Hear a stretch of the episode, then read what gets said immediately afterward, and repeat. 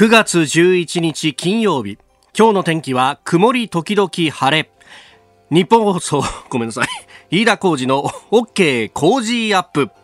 朝6時を過ぎました。おはようございます。日本放送アナウンサーの飯田浩二です。おはようございます。日本放送アナウンサーの新業一華です。大丈夫ですか？だよね。まあそういう日もありますよね。自分でも本当びっくりしたや、さすがにあのタイトルコールっていうのは決めなきゃなんないっていうのは、えー、あの、15年もアナウンサーやってるとそれはわかるんです、わかってるんですけど、まさかそこのタイミングでですね、直前に飲んだコーヒーでむせるとは思わなかったそう、コーヒーでむせたんですか？そうです多分ね、コーヒーがこの口の中にちょっと飛沫が残っててですね、それを吸い込んだ瞬間にって、ね、言い訳をしてもしょうがないんですが、いえー、今週本当に大事な1週間なのにですね、その最終日に何やってんだって話なんですが。気合入れすぎちゃいましたね、まあね、そういうところですよ。あの、ポッドキャストでもですね、まあ、皆まで言わない形で、えー、非常に、えー、訴えかけておりますが、本当に今週大事な一週間ですので、一、はい、つ、えー、忖度いただければと思います。あ、今、あの、スタッフの方がですね、優しいですね。お水を持ってきてくれました。ありがとうございます。ますえー、えー、そう、何喋ろうか忘れちゃったんだけど、ありがとうね。えー、9月11日でございます。まあ、あの、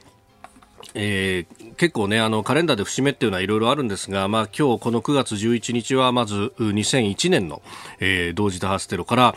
えー、今日で19年になるというところであります。で、えー、まあ私もあの後にニューヨーク旅行に行って、まだあの時はこう、穴が残ってたりとかね、えー、していたような時期、まあ2005、6年ぐらいで、あまだこんななんだなと思ったんですが、はい、ね、え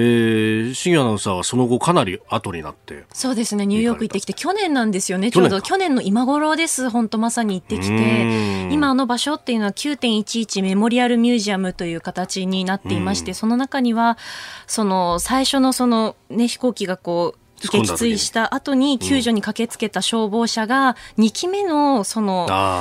あの撃墜で、あのぶつかったので激突で、ねはい、あの降ってきたその土砂とかいろんなものでこうひしゃげている様子。それがそのまま展示されていたりですとか、ね、ずっと最後まで残っていた柱があったりとか行方不明になった方の写真がまああったりっていう本当にこう訴えかけてくるものがあって言葉を失うんですけれどもこの柱いまだにあるんだね。あるんですよね。現場行くとその鉄骨をさ、あの多分意図的に十字に切った柱だと思うんだけど、残ってんだね残っていますね意図的に残したんでしょうけど、はい、そうやってその記憶の継承をどうするんだっていうのはね、あのやっぱいろいろ災害の後の、えー、そういう資料館などで話を聞くともうとにかく起こった時にこれは残すんだって決めて残しておかないとどんどんななくなっちゃうんだという話もしましたが一方でですねこの9月11日、えー東日本大震災からも、まあ、あの、半年ごとの区切りになるということがあって、えー、今日は9年半と。いうことになるんですよね。まあ、未だにですね、その、じゃ震災を記憶にきちんと残そうというような公園の整備というのは、まあ、やってはいるんですけれども、なかなか、あの、それも、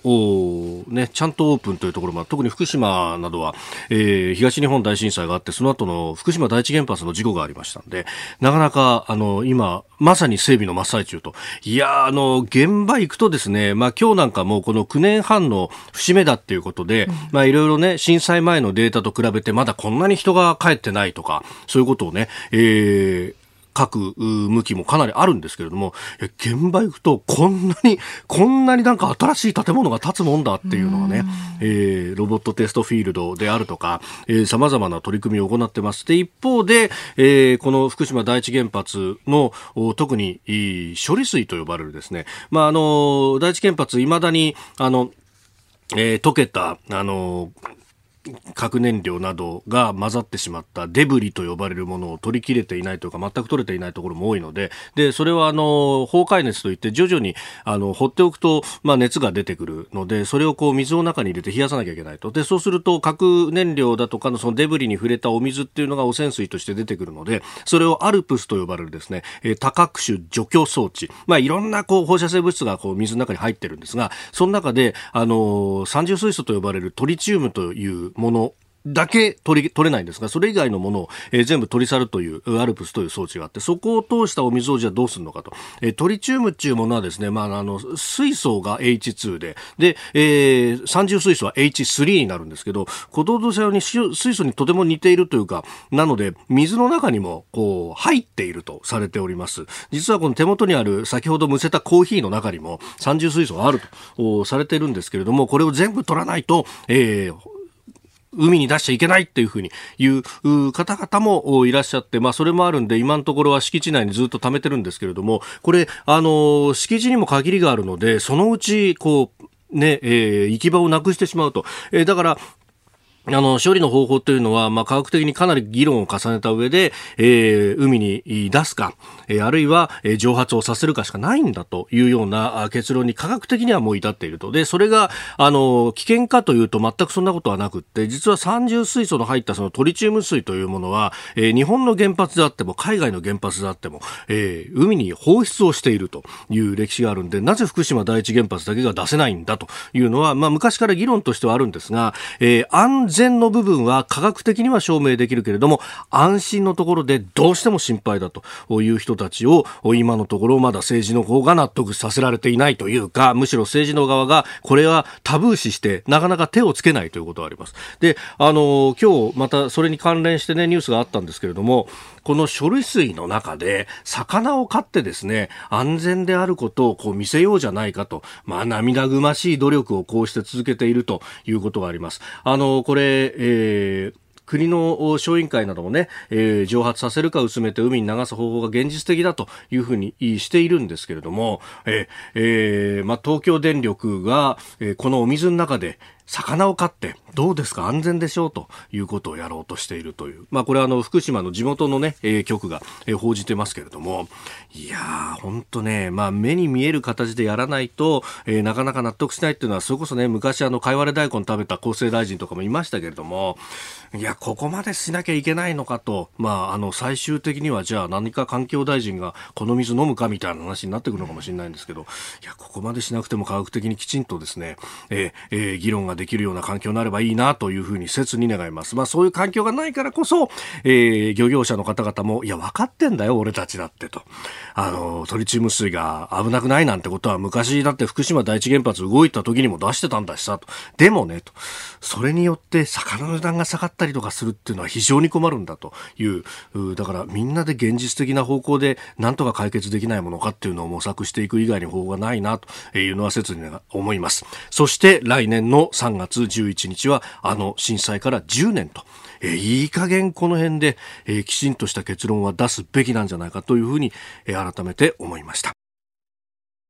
あなたの声を届けますリスナーズオピニオンニュースについてのご意見をお待ちしております。今朝のコメンテーターは外交評論家三宅邦彦さん。えー、この後すぐ、えー、6時15分頃から登場ということになります。えー、まずは安倍政権の外交総括、これからの日本の外交について展望していただきます。えー、そして7時台取り上げるニュースは、えー、新型コロナについて東京都が警戒レベルを1段階引き下げたというニュース。えー、それから NTT ドコモのドコモ講座というものを悪用した不正な引き出しと、えー、合流新党代表枝野氏というところ、まあ、この2つのニュースに関してはですね、えー、ジャーナリスト須田慎一郎さんとも電話をつないで、えー、詳しく話を聞いていこうと思います、えー、そしてキーワードボブ・ウッドワード。また新しい本が出るそうです、えー、そして、えー、日本人を国際機関にトップにする方法、まあ、を今後の展望というところで、えー、三宅邦彦さんに語っていただこうと思います。今朝も番組で作ったお米、コージー米5キロを20人の方にプレゼントします。ポッドキャストでお聞きのあなたにもプレゼントが当たります。番組のホームページにプレゼントの応募フォームを作りました。こちらに住所やお名前、電話番号を登録してご応募ください。今週はこの時間からコメンテーターの方々にご登場いただきます。金曜日、今朝は外交評論家、三宅邦彦さんです。おはようございます。おはようございます。よろしくお願いします。朝早くから。本当に、すいません、はい、ありがとうございます。朝早くから。で。えー、さああ、今週はですね、コロナ外経、コロナ経済外交災害と、うん、えー、そして日本を守れる次の総理は、徹底討論工事専門家会議と題してお送りしております。えー、今日は外交に関する提言、こちらです。安倍政権の外交を総括。あの前回ご登場いただいたのが8月の28日、はい、あの総理の辞任の会見の日で、そうでしたね。本当放送してる時はそんな感じ全然ね、なかったですよ。前の日にはね、あの元気になってるって回復してるっていう噂も流れてたから、はい。だから誰もそう思わなかったんでしょうね。ね本当に驚いたというか、うん、あの三宅さん、ね、産経新聞のワールドウォッチの中でも書いていらっしゃいますけど、テレビ番組のリモート出演中に飛び込んできたっていうね。そうそうそうあれれれれってね。そうですよね。それまで言ったら全部ボツ。ああ、そこからも仕切り直して。うん、だと思いますね。そうせざるを得ないですよね。ガラッと変わっちゃいましたもんね。はい、で、この7年8か月の安倍外交というのを振り返るといかがですか？はい。まあ今日はせっかくあの専門家会議というね、はい。えー、ことなんで、ちょっと対極的なというか大冗談の話をから始めたいと思うんですけど、はい、戦後の外交をどう考えるかということなんですが、かなり誤解を恐れずに言いますよ。はい1945年に我々負けたんですよ。ね、そして国連ができた。そして最小限の武装で、はいえー、アメリカに依存をし、はい、そして、まあ、経済中心でやってきたんだけど、うん、それはちょうど冷戦がうまく抑止が機能していた時だから、はい、気も気持ちいいんですよね。何もしなくていいんだから。要するに温室ですよ。はい、でね、安住してたんです。うん、だけど、それではね、日本国憲法のところにも書いてあるけども、全文にも、その名誉ある国際的な地位っていうのは本当に得られるんだろうかと。ね、日本がこれだけ努力してきたのに、はい、ふさわしい名誉ある地位はあるのかというふうに問われたら、いや、まだまだ道半ばですよねと。なぜそういうことが起きるかって言ったら、先ほど申し上げた温室にずっといるから、はい、その普通の国という言葉がいいかどうかわかんないけども、えー、いろいろな、ね、難しさを抱えながらも国としていろんな措置を取ってきた国。普通はそれがあの国際社会ですよね、はい、それとは違うところにいて誰も今まで手がつけられなかったことっていっぱい残ってる。私はそれをあの空想的平和主義と呼ぶんだけれども、はい、それはいいものもあったかもしれないけれども実は本当に責任ある国家として仕事をするんだったらば、うん、今まで手をつけなかったというか宿題として残った部分をいくつかやんなきゃいけないわけですよね。そうすると何が大事かって言ったらば、はい、まずは独立国である。となると、はい、う例えば同盟を結ぶ場合でも、当然相互に、はい守り合わなきゃいけないわけですよね。ところがその部分がまだ十分できてなかったし、はい、まあ、これ憲法の解釈の問題だったわけですよね。えー、からもう一つは、本当にその戦争をやって、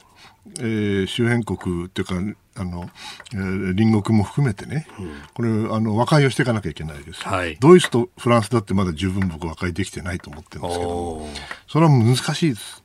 だけども、アメリカとの関係だって、はい、やはり、えー、真珠湾がやられた。予言僕落としたじゃないかと。このわだかまりっていうのはすごく大きかった。はい、ですから、これ、もし本当に日本の対外政策というものが脅威認識として北からロシアが来て、ね、北海道を取る、だから戦車を持たなきゃいけないのか、それとも今やそそうではなくて、南からどっかの国が船で来て、島を取りに来るかもしれないと。こういうふうな形でシフトをしていくときに、どうやってこの日本の独立を守るのか、そしてどうやって日本が今まで生きてきた自由民主、法の支配、人権、人道というね、はい、えー、戦前とは違う普遍的な価値を、うん、えー、この掲げて国づくりを再建をしてきたわけですよね。その努力がどうやって名誉ある地位に、はい、もしくは尊敬される地位に戻れるのかと、それは誰もやってこなかったんです、来れなかったんですよ。はい、まあ、沖縄を取り返したかもしれない、それは、えー、あのうまくやられたと思いますよ。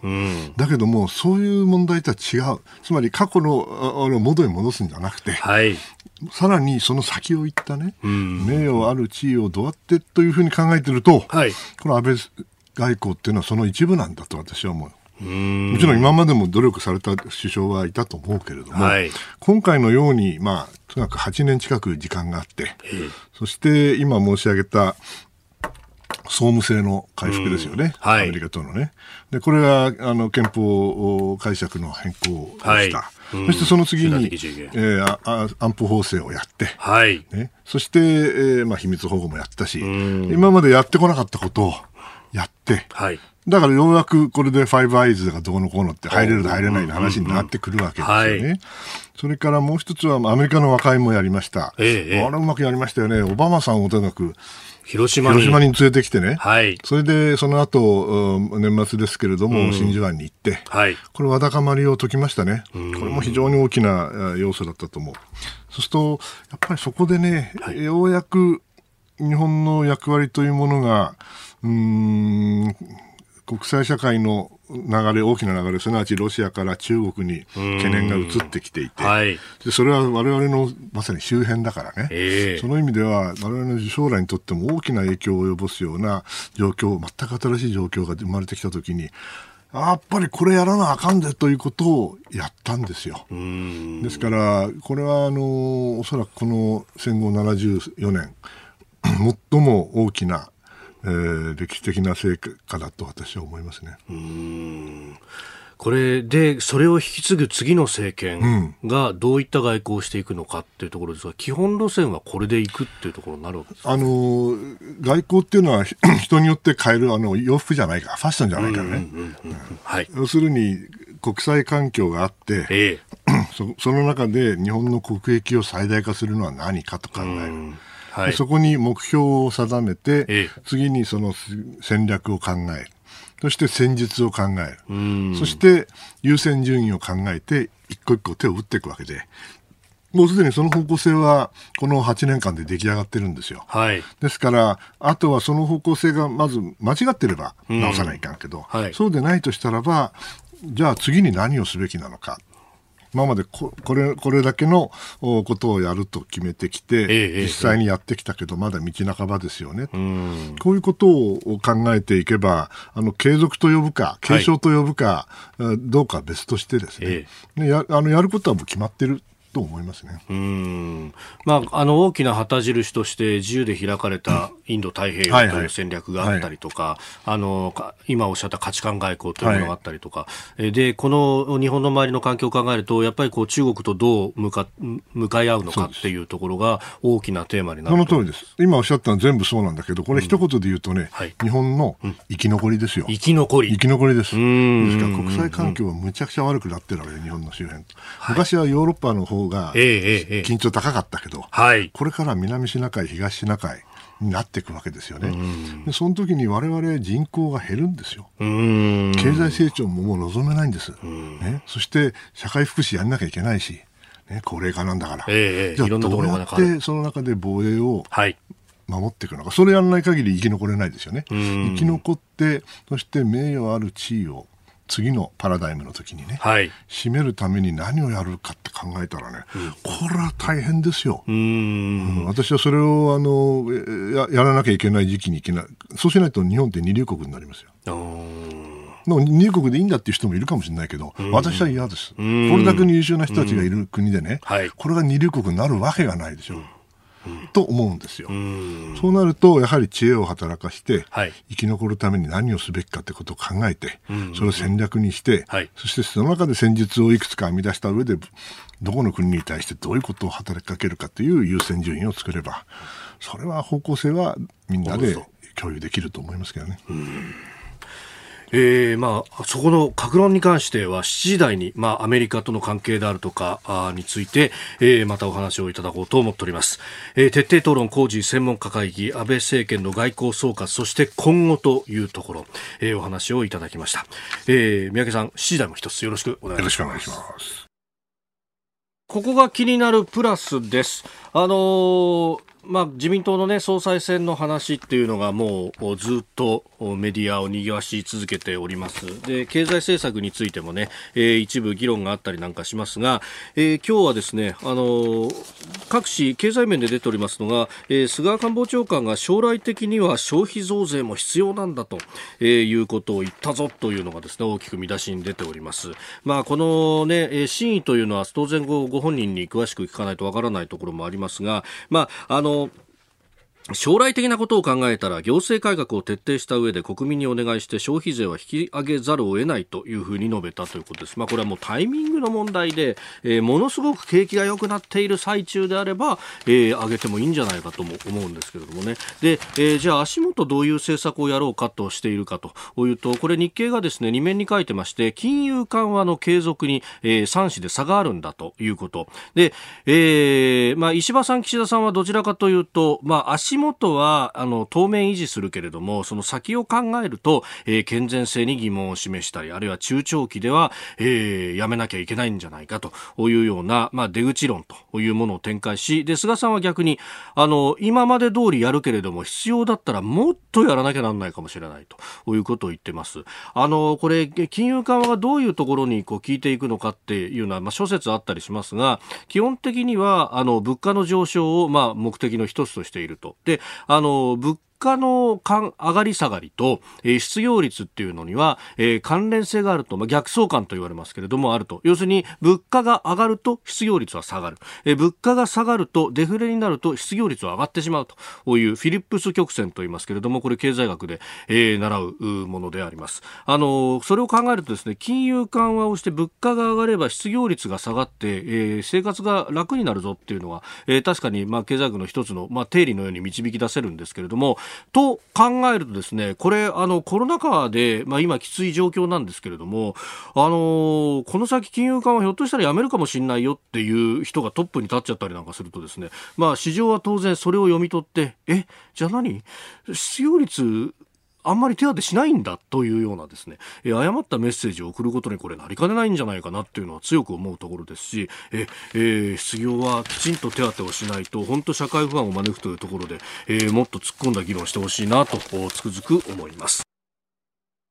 さあ、次第も三宅邦彦さんにお付き合いいただきます。はい、引き続きよろしくお願いします。えー、メールやツイッター感想様々届いてます。はい、平塚市実さん58歳会社員の方、はい、えー、先ほど安倍外交の総括、そして今後という話をしていただきましたが、はい、えー、三宅さんの外交総括分かりやすかったです。新総理にはぜひ日本の生き残り策うまくやってほしいですと。ありがとうございます。その通りでございます。生き残るためにはと、うん、いや、周りの国が本当、そうそう大変な国が揃っている、うん、みんなねジャングルですからねここはああやっぱり世界有数のジャングルですか、ジャングルになってますよね今ね。もはや温室じゃない。やりたい放題やってる国があるじゃないですか。それはねヨーロッパの方だったらいいけどさ、はい、うちの近くでやられたらこれ困るわな。いや本当ですよね。加減してくれよと。いい加減してくれよと、ね、我々も静かにやってきたけどやっぱり言うべきこと言わないと、やめさせないといけないことってあるでしょ？やっぱりねで、その言うべきことを言うためには、やっぱり、こう、経済力もそうだし、なんか総力戦みたいになってるそうですよね。ただね、一つだけ言えることは、どの国とは言わないけどもね、はい、あんたたちがやってることって、日本が1930年代にやったことと似てるよと。ね、あの時も日本は政策を変えられなかったから、はい、結局破滅の道に行ったわけでしょ。あんたたちだって今、今が最後のチャンスだよ。はい、今だったら政策変えられるよ。そしたら国際社会がちゃんと一員として受け入れるよ。だけど、それやらなかったらら昔の日本と同じになるよって言うんですよ。そうすると、彼らは何て言うかというのは、俺たちは日本人ってバカじゃねえからよって、こういうわけだ。冗談じゃねえよと。ね、それじゃあまあダメだなと思いましたけどね。いや本当そこのところ力による現状変更をどう止めるかっていう、ね、そうそうそうそう、うん、えー、今日もさまざま解説よろしくお願いいたします。お願いします。ここでポッドキャスト YouTube でお聞きのあなたにお知らせです。ニッポン放送のラジオ番組飯田浩司の OK コージーアップではお聞きのあなたからのニュースや番組についてのご意見コメンテーターへの質問をお待ちしています。ぜひメールツイッターでお寄せください。番組で紹介いたします。番組では参加いただいているリスナーの皆さんに毎週抽選でプレゼントを用意しています。海外でお聞きのあなたそして関東以外の地域でお聞きのあなたツイッターで参加しているあなた皆さんに当たるチャンスです。 Cozy up のホームページにあるプレゼントフォームでも受け付けています。合わせてメッセージ情報もお寄せください。よろしくお願いします。そして毎週土曜日には Cozy up 週末増刊号と題した1週間の Cozy up をギュッと濃縮したポッドキャスト YouTube 限定の企画を配信しています。ニュースのプレイバックやコメンテーターの裏話など盛りだくさんです。こちらの増刊号でメッセージを紹介させていただいた方にももれなく Cozy up オリジナルマスキングテープをプレゼントいたします。ぜひこちらもお楽しみに。今日は6時台からコメンテーターの方々に登場いただいております。では今日最初のニュースこちらのニュースを取り上げます。東京都が新型コロナへの警戒レベルを1段階引き下げ。23区の時短営業は15日で解除へ。感染状況の方は約2ヶ月ぶりに最高レベルの赤からオレンジへと1段階下がったわけであります。まあ、オレンジ色に下がったとはいえ、本日の新規陽性者数もですね、木曜日276人となるなど、引き続き警戒が必要でございます。えー、昨日のモニタリング会議を終えての小池都知事の会見の模様をお聞きいただきました。東京都は昨日新型コロナウイルスの感染症対策のモニタリング会議を開き感染状況についてこれまでの最高レベルから感染の再拡大に警戒が必要へと警戒度を下げております。またこれに合わせて8月6日から実施していた都内の飲食店への営業時間の短縮要請も予定通り今月15日までで終了することを決定しています。ということ。ただ、まあ、あの知事も指摘してましたが昨日は200人を超える感染者が新たに確認されたということであります。まあね、毎日このニュースでね、えー、もうコロナの専門家になっちゃったって皆さん思ってらっしゃると思うんですけど、僕は素人だから、あんまり無責任なことは言いたくないけれども、やっぱりいつも言ってる通りね、これ、あの、なんていうの、彼女はなんて言ったんですか、ハンマーと、あハンマーとダンス、えーえー、要するにハンマーで叩いて、それでダンスをするだけでまたハンマーで叩かなきゃいけない。まあ、それよりも分かりやすいのは、例えばね、うんえー、お風呂に入りたい41度ぐらい。ね。ところがね、あるの、手にあるのはね、熱湯と氷水しかないと。ああ、なるほど。どうすんだいと。まず氷水入れたら冷たくて、ああ、待て待て。ね、お湯入れるでしょ。ああ、ちゃちゃちゃちゃ。で、また氷水入れて、ああ、ううこれを繰り返すしかないわけですよね。うん、で41度のあの液体っていうのはこれはワクチンなんで、はい、えー、ないんですよ、えー、ですからその意味ではあの私はいつも申し上げている通り、はい、この年になるとねね皆さんみたいに無症状でね、元気にやれないわけよ、ね、そしたらもう静かにするしかないわけだ、全然変わってないですよ、今も。うもう外食なんてと全然してないもん。あ美味しいんだろうな、外で食べたらと思うんだけど、だからあみんなとね、一緒に酒飲んでね、酒飲みたいなと、気持ちはわかる、うん、だけどね、えー、諦めてるんです、私も、うん、もうワクチンができるなり、まあ、収束するなりっていうのを待つしかない、うん、ワクチンができるって保証はないから、ね、そこもそうなんですよね。ね僕はあのイギリスのなんか製薬会社がね、はい、アストラゼネカアストラゼネカ、はい、正直でいいと思うんですよ。ね、あとあんなもああいうことが起きるから、分かってるからこそ臨床試験を何ヶ月もやるわけだ。ええええええ、そうですね。それでね、も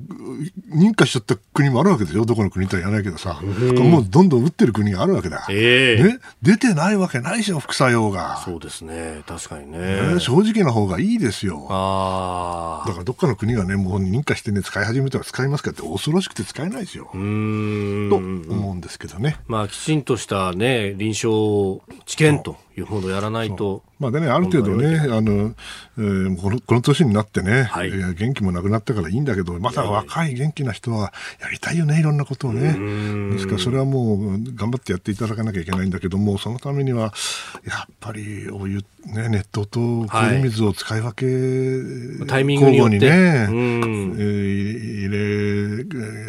変えていくしかないのかなと思いますね。で、そこでなんかだんだんと熱湯の季節になってきたのかっていうのが、あの、今度東京も GoTo キャンペーンの対象に、来月からなるんじゃないかという話が出てきております。まあ、だけどね、経済をちゃんと動かしていくためには両方やらなきゃいけないわけだから、もうめんどくせえからお風呂にですよ、はい、もう熱湯と氷水を一気にボーンって入れてやってやってみようというしかないのよね。半々だったらもしかしたら41度になるかもしれないと。ええええ。それは奇跡かな、やっぱり。うん、そこね、ね政策として人間の知恵で頑張ってもらいたいと思いますけどね。えー、まずは新型コロナについてでした。おはようニュースネットワーク取り上げるニュースはこちらです。NTT ドコモのドコモ口座を悪用した不正な引き出し、被害者に全額補償へ。で被害を受けられたお客様にお見舞い申し上げますとともに、補償については、銀行と連携の上、全額を保証するよう、まあ、真摯に対応してまいりたいと。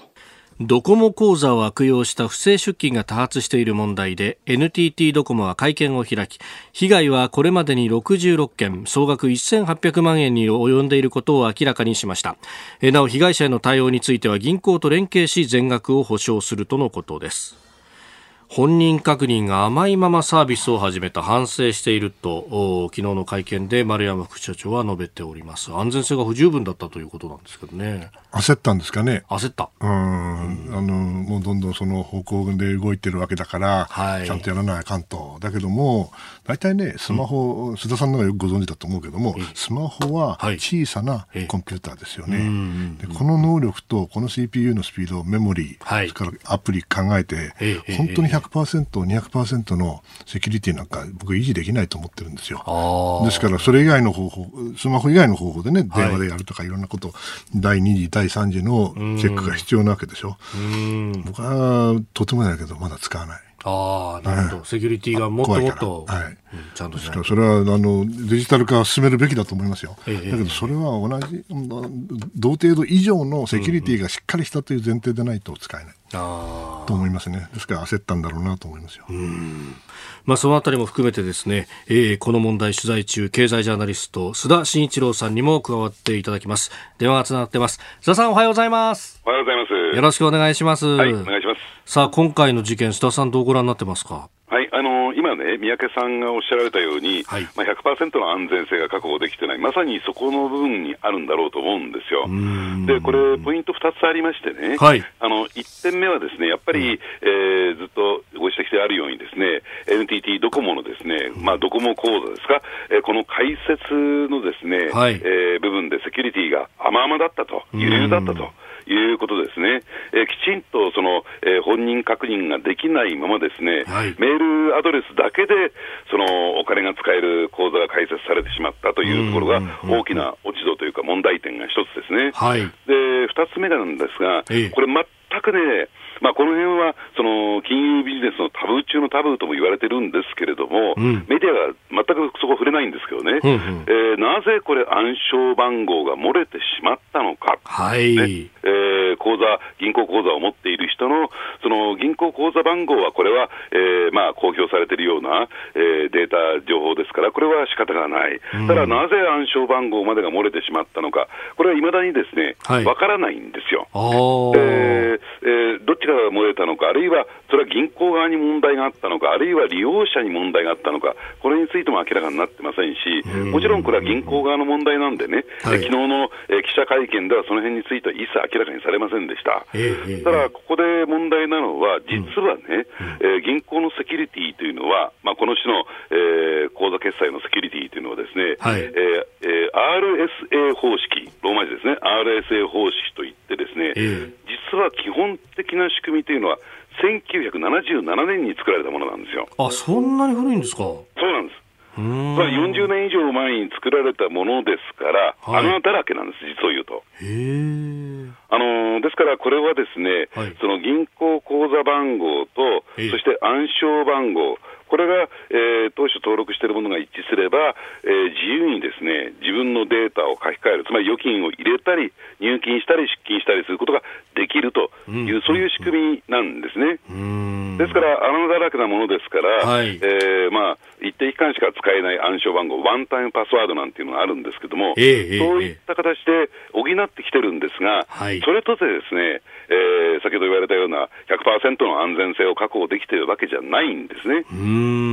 ですから、あのそのあたりがですねどういった形で、例えば今、暗証番号って、えー、4桁じゃないですか。そうですね、はい、でこれ、番号を忘れてしまった場合にですね、うん、それを解読するためのソフトウェアって今、あの入手することできるんですよ、われわれは。あそうなんですか。これ、まあ、最大で1万回試せば暗証番号を発見できるっていうね、その部分を利用してですね、それを解読するためのソフトウェアがあって、まあ、総当たり攻撃とも言われてるんですが、それで簡単にですね、暗証番号っていうのは割り出されてしまうんですよ。要するにそういう状況を放置して、なおかつ、はい、えー、今回のようにですね、えーえー、NTT ドコモがゆるゆるの口座開設を認めてしまったものですから、えー、まさにやってください。っね、不正利用してくださいっていうような状況が出来上がっちゃったんですね。そうすると、これ、あの、分かった部分だけで66件1800万ということですけれども、もっと多い可能性ありますか？そうですね。あの、もっともっと出てくる可能性もあるでしょうし、えー、ですから今後もですね、えー、こういったリスクといったらいいんですか、その安全性が担保されてない状況が続くと、新規にですね、また新たな抜け穴を、えー、まあ攻撃してくるっていうケースもありますね。あと、昨日の会見でも指摘されてましたけど、あの、実は去年の5月にりそな銀行との間で、この同じような不正な引き出しってものがあったというふうに、その時に対処できなかったんですかね？えあのですから、えー、要するにドコモ口座の、ね、開設って2つのパターンがあるんですよ、はい、1つはその回線契約、つまり NTT ドコモの携帯電話を使っていますよっていう人向け。はいね、これが一つ目、はい、そしてもう一つがですね、回線を持っていない人向けのドコモ口座、はい、でまあ、言ってみれば、ですね回線を持ってない人の、えー、ドコモ口座で起こっているのが今回の一件なんですが、そのえー、昨年、リソナで起こったのは、ですね、ええ、回線契約を持っている人の口座なんですよ。あそうなんですね。ええ。あのですから、その辺については穴を塞いでるんですね、実を言うと。それで対処したというふうになってたそうなんですね。ここについては本人確認を、はい、えー、強化することによって、まあ、あの対処したと。自分たちでは言っていると、本当に対処できているかどうか分かりませんよ、ここは。うんでももっと巨大な穴が脇にあったってことですか？ええあのですからね、あのどこも銀行口座からドコモ口座への入金というのは、はい、1回10万円、1か月30万円という上限が設けられてるんですよ、はい、なぜ条件が上限が求められているのかっていうと、これ、はっきり言って、ですね、えあの不正引き出しが行われることを前提としてるんですよ。なるほど、被害を最小限にするためってことですか？それ安全性が確保できてるんだったら、無制限でいいはずなんですよ。確かにそうですね。ええ、もうこのあたり自体がですね、はい、この仕組み、制度は不完全ですよと言って回ってるのと一緒なんですね。なるほど。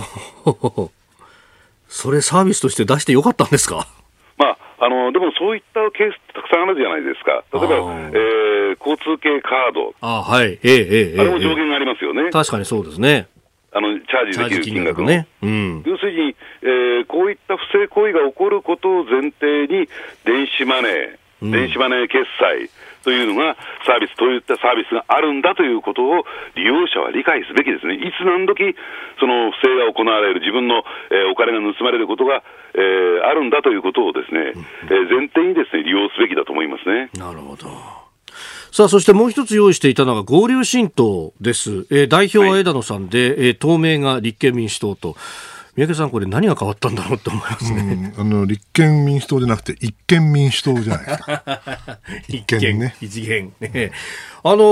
須田さんは、この合流新党に関しても取材されていたと思いますけれども、はい、こうなっていくっていうのは、これはまあ見えてた線なんですか？そうですね、あの計算違いというのは、はい、丸ごと合流だったんですよ。あ国民民主党の側えー、でこの動きが出てきたのは、はい、えー、大体5月から6月にかけてなんですね、今年の。はい。でその時なぜ、えこのタイミングなんですか？ということを取材をしていくと、はい、要するに9月に選挙がありそうだから。という、つまり、えー、これ、安倍政権下での選挙なんですが、要するにその選挙が行われると、バラバラでやってたんでは、えー、とてもじゃないけれども、はい、えー、議席数を一定程度確保することはできない、選挙に負けてしまう、その焦りからですね、まあ、今回の動きが起こってきた、つまり選挙互助会なんですよ、今回。なるほど。これで新政権ができて、まあ、解散の噂なんてものも出てますもんね。ええ。また。でそういった意味で言うと、ですね解散しても、その支援組織、これは割れてしまい、観光労と民間労組で割れてしまいましたが、今回。ええええそうですね。でこの、なんていうのかな、えー、溝がですね選挙までに修復できるのか、要するに野党共闘が実現できるのか。とい。うと、私は相当難しいんじゃないかなと思いますね、だから今回、国民民主党に残ったというか、合流しなかった人たちは、はい、やっぱり共産党とは一緒にできないねと言ってる人たちがたくさんいますからね。うん。なるほど。いや、須田さん、朝早くからどうもありがとうございました。はい、ありがとうございました。えー、須田慎一郎さんに聞きました。まあ、選挙互助会というね、言葉もありましたけれども。なんで二大政党制にならないんですかね。私はそれが非常に辛いですよね。うん、あれだけ改革をしたはずなんだけど。90年代。でね、最近ちょっとね、僕悲観的になってるんですよ。はい、これね、やっぱり日本人の国民性といったらちょっと言い過ぎなんだけど、うん、こうもし二大政党をやるってことは常に相手なんていうか、緊張関係にあってね、はい、いつひっくり返るか分かんないわけでしょ？チェックバランスしろってことでしょ？はい。そういう緊張感に我々耐えられないんじゃないかな。だから安定を志向しちゃうんじゃない？だから自民党に行っちゃって、はい、自民党の中だって、これみんな、ね、なだれ打ってるわけだから。そうですね。やっぱりなかなか我々に向いてない制度とは思いたくないけども、ちょっと辛いなと感じましたね。この一見民主党ではね、ダメだと思いますね。教えてニュースキーワードです。ボブ・ウッドワード。ボブ・ウッドワードさんは1970年代にウォーターゲート事件をめぐるスクープでえー、ニクソン大統領を退陣に追い込んだというアメリカを代表するベテランジャーナリスト。あの大統領の陰謀という映画にもなりましたね。確かロバート・レッドフォードが、そうそう。ボブとあんなかっこよくないんですけどね。そうなんですね。でもまああのカリスマですよ一種のね。ああったこともあるんですか、うん、もちろんありません。ありませんけれども彼が書いた本すなわち、まああの最近はね、政権が変わるたびに、大統領に肉薄して、そしてまあ面白いことを引き出すんですね。僕はこの人はね、インタビューの天才だと思いますね。一種のね。で、あの、必ず、あの、分厚いね、はい、暴露本を、まあ、あの、途中、任期の途中の場合もありますけども、まあ、た、なんていうかな、節目節目で出すんですよ。なるほど。ですから、最近は、あの、彼が、トランプさんについて書いてないんで、まあ、一冊書いたんですけど、それは伝聞だけなんで、今回のように、あの、トランプさんに直接インタビューをして書いた本っていうのは、あの、ボブ・ウッドワードとしては初めてなんですね、トランプさんに対しては。で、その本の中で、そうえー、今回新型コロナウイルスの脅威を当初から認識しつつ軽く見せたかったと、えー、3月のインタビューで語っていたことが、えー、ここへ来てワシントン・ポスト紙の報道で明らかになったということもともとはね2月7日の段階で、はい、いやこれはね空気感染するんだと、うん、それからこれはあの普通のインフルエンザよりもはるかに致死性が高いんだということを、うんうん、ペロッと喋ってるわけですよ。あそれで3月になって、はい、で少しお尻に火がつき始めたんだけど実に逆にトランプさんは、うん、これはね、えーまあ、パニックを起こしたくなかったからなんだけどもね、うん、あんまりね、大げさにしないように、できるだけあの、プレイダウンした、静かにさせようと思ってたんだって、こう、ペロッと喋っちゃうわけですよね。うんうんうん、あの、ボブ・ウッドワードさんがインタビューの天才だと申し上げたのは、こういうことを、まあトランプさんもあの、バカといえばバカなんだけど、こんなことプロパラパラパラ喋るのもおかしいとは思うけども、はい、やっぱりおそらくね、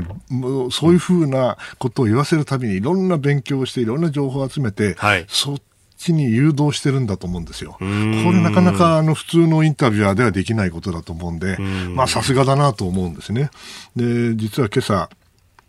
トランプさんのこの釈明会見っていうのをやっててね、はい、おかげさまで今日は6時前にあの 起きましたから、朝早いさせてありがとうございます。で、見ちゃったんですよ。あなるほど。ね、やっぱりね、うんうん、非常にあの、なんちゅうかな、あ往生際が悪い、歯切れが、うん、それでね、歯切れはいいんですよ。歯切れはいい。ね、うん、このね、18万、死者が18万、俺俺がちゃんとやったから18万で済んでんだと。うん、100万、200万いくんだぞと。こう言ってるわけ。嘘つけと。これは中国があった中国がちゃんとやってるのはね、全然平気なんだって。それも嘘だろうと。ね、ですね。もうその、極めつけはこうですよ。はい、ボブ・ウッドはだってちゃんと俺がそれ言ったこと知ってんだろうと。うんうん、悪いって一言も思ってねえと。間違ってるなんて思ってない。もし間違ってるんだと思ったんだったらとっくに報じられてるんだ。ああ2月3月の時点で違うんじゃないそれって。でねで、そういうことだったらちゃんと報じればいいんだ。そしたら当局がちゃんと、当局ってお前だろうと。うん、うん、というわけで、はい、まあ、すごいね。あの、暴露本っていっぱい出てるんだけど、えええー、トランプさんの、ね、メイクが書いた、ね。ああ、なんか出てますね。が、はい、あの、録音した、あの、お姉さんのね、うんうんうん、えー、発言とかあるけど、要するにこの人は絶対にこの大統領は絶対に非を認めない。絶対に責任を取らない。お見事ですね。うん、もうよく、これだけやってね、はい、確かにあの大変なんですよ、大変なんですけどね、ええ。えー、たまたまあの共和党系のあの弁護士、友人がいて、ワシントンにいるんだけど、はい。うんうん、今度、じゃあチャットでやろうぜって話したんだけど、たらメールに書いてあったりですよ、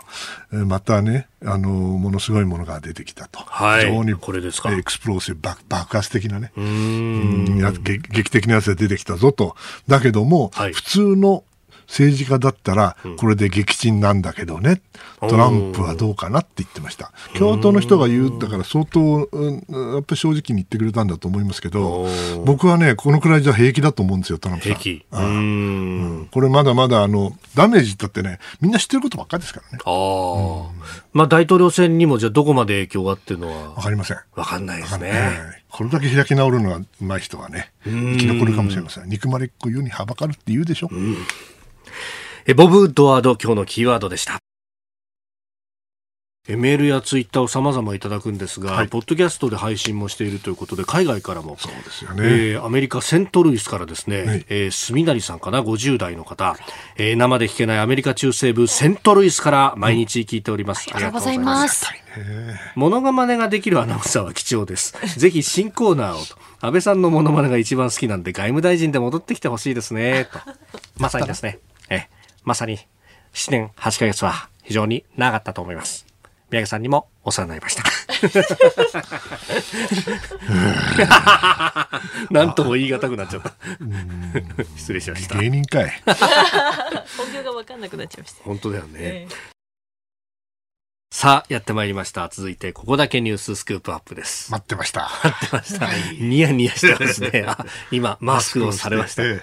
感染対策をしっかりして。一応このパティションね、透明ですけどね。そうですね。うん、このね、アクリル板がちゃんとあります。2枚か3枚必要かもしれませんけど。いや、そんなこと、そんなことないですよ。では参りましょう。はい、この時間、最後のニュースを、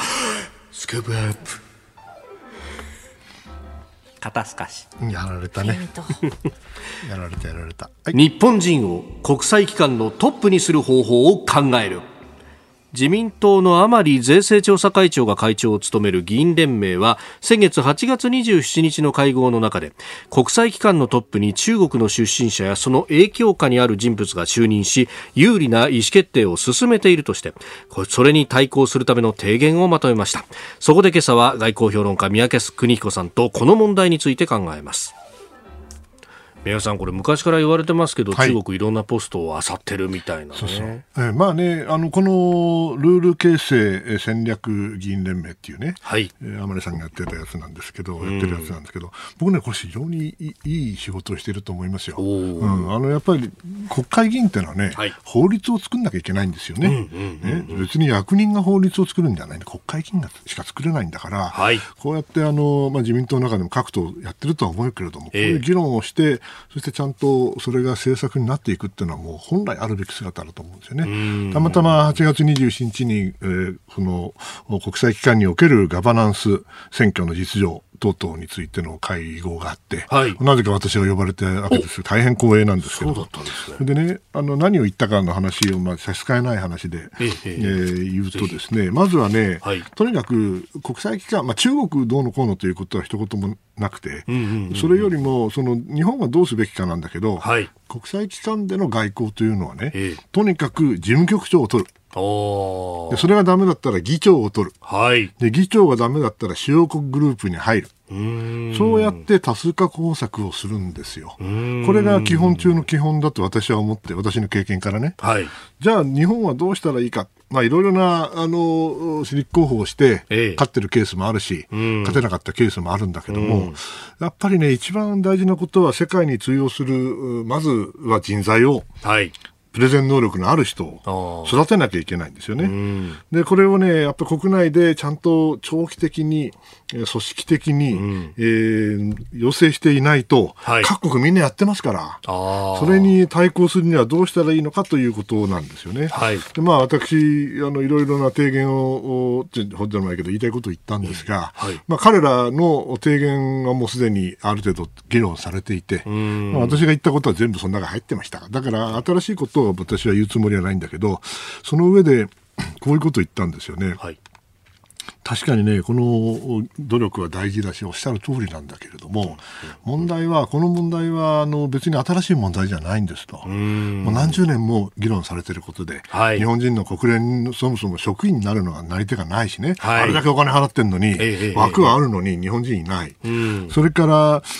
このきれい事でね、何年かに1回、あそうだそうだ、やっぱり国際機関大事だということになるんだけども、はい、僕が言ったのは、その昔はね、例えば小形貞子さんとか、えー、戦後すぐにはね、えー、日本にはすごい危機感があって、うん、こう世界に出ていかなきゃいけないということがあって、まあ、奨学金もあったけれども、はい、今度アメリカに行った、ヨーロッパに行ったわけですよね。ところが僕が就職する頃、まあ、1980年代かな、えーはい、の頃はね、もう、はい、なんか全然弛緩しちゃってね、外国うん、外？いや、日本でいいよ。あ、もう、そのとうん、という国内志向のことがありましたよね。で、最近また少し状況は変わっているんだけども、はい、あの、こういうふうにね、あの、ある時思いつきで人を育てなきゃいけないと。はい、で、ああ、議論をして、やったやったと。で、提言をして、2、3年したらもう忘れちゃうと。これじゃダメなんですと。ね、これをもうとにかく税金にでかやらない、やり続けなきゃいけない、そのための危機感をまず持たなきゃいけないですよね。はい、もう一つ大事なことはね、ええ、あのこれは私もいろんな人から聞いて分かったことなんだけど、ええ、人を送り込まなきゃいけないって送り込む方がいいのよ、うんうんうん、送り込まれる方のこと考えてください、ね、だって日本の国内である程度の仕事をしてきたわけだけど、はい、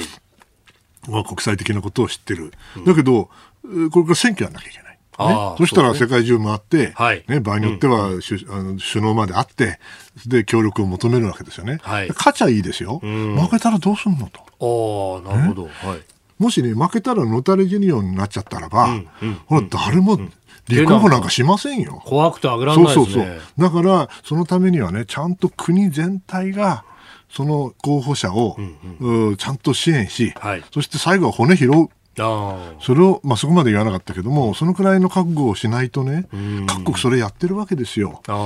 ですから、その意味では、あの日本はあの熱しやすく冷めやすいのはちょっと問題なので、はい、これずっと考えてもらわなきゃいけない。そしてね、まあ、これは言い方非常に難しかったです。今でも難しいんですけど、はい、じゃあどうやって勝ったらいいかっていうとね、えーえー、あの不思議だ、これ、これこんなお前、脈けしからんっておっしゃるかもしれないけど、やっぱりね、うん、同じレベルで同じ能力だとすればね、はい、これは若い方がいいんですよ。やっぱりそれは元気だからね。それから女性っていうのはこれ大きなポイントになりますよね。今は、うん、男か女かったら女性のが強いですよね。それからね、閣僚経験者かどうか。あ、そうなんですか、これもかなり大きなポイントになると思いますね。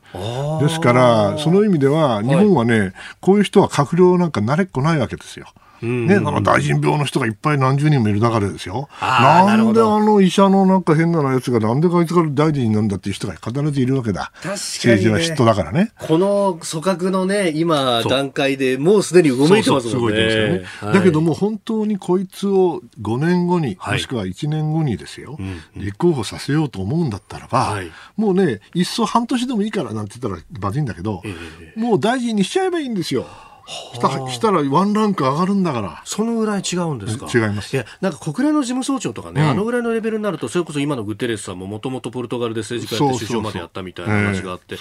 そこまで上のレベルだと政治も絡むよねっていうのは分かるんですけど結構国際機関のトップってことほどさような感じ今あの国際機関トップを取ろうという競争が強くなれば、はい、当然箔をつけなきゃいけない、ね、そうすると差別化するためには、はい、閣僚経験というのは極めて大きな要素にこれからもっとなってくと思います。あ政治も分かるぞっていうところも、うん、まあ、日本のね、そもそもあの議員の数は、閣僚の数は少なすぎるんですけどね、あなるほど。どこの国とは言えないけど、何十人もいるじゃないですか、そんなアホなと思うんだけど、無認証大臣っていうのがいっぱいいたりするっていうね。だけど、そこまでやらなくてもね、はい、なんとかうまくあの国際社会で通用する人を若い時から育てて、そしてちゃんと国で全体でバックアップして、その中には